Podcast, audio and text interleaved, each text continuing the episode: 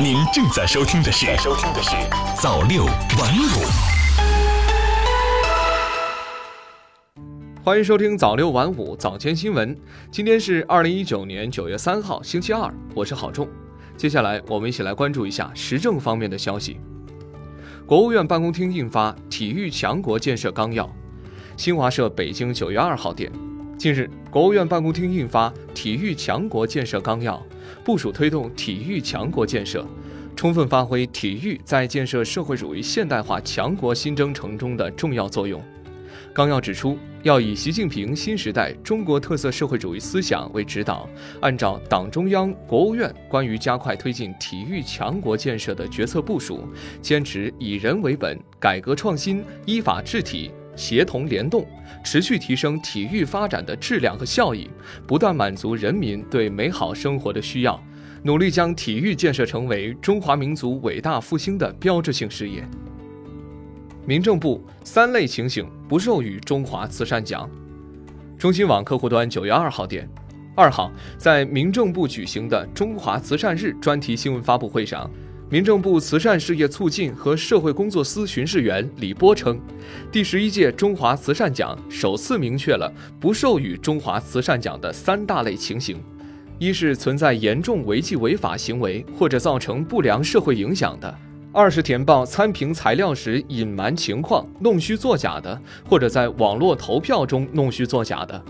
三是在慈善捐赠活动中有严重失信行为的。全国首批儿童血液病定点医院公布，这些医院在列。中新网客户端北京九月二号电，日前，国家卫健委公布了首批全国儿童血液病定点医院和恶性肿瘤诊疗协作组名单，包括首都医科大学附属北京儿童医院在内的一百多家医院纳入第一批全国儿童血液病定点医院。此外，全国还成立了七十多个儿童恶性肿瘤诊疗协作组。接下来，我们一起来关注财经方面。河南推动高龄津贴制度落地见效。新华社郑州九月二号电，近日，记者从河南省民政厅获悉，河南将实行八十岁以上老人高龄津贴制度，列入二零一九年省重点民生实事，全省高龄津贴已发放到位一百三十八万人。据悉，从二零一九年一月一号起，河南对全省八十周岁以上老年人实施高龄津贴制度。其中，八十至八十九岁老人每人每月发放高龄津贴标准由省辖市政府确定；九十至九十九岁和一百岁以上老年人分别按照每人每月不低于一百元和三百元的标准发放。北京二零一九年企业工资指导线公布，看你能涨多少。中新网客户端九月二号电，九月二号，北京市发布二零一九年企业工资指导线，基准线为百分之八至百分之八点五，下限为百分之三点五，上限取消。生产经营正常、经营效益增长的企业可增长百分之八至百分之八点五，效益情况与往年持平或略有下降的企业可增长百分之三点五。工资指导线是政府部门给出的涨薪建议，并不具备强制性。两部门继续对边销茶销售免征增值税。新华社北京九月二号电，财政部、国家税务总局二号联合发布公告称，自二零一九年一月一号起至二零二零年十二月三十一号，继续对边销茶生产企业销售自产的边销茶及经销企业销售的边销茶免征增值税。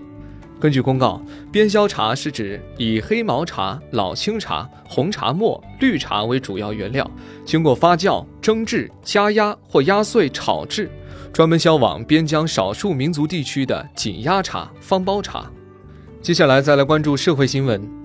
志愿时间持续两个月，北京六点八万城市志愿者统一上岗。北京晚报讯：你好，我们是城市志愿者，有什么可以帮您？昨天，在奥林匹克公园、中央电视塔等地，身着蓝白色服装的城市志愿者组成了一道亮丽的风景线。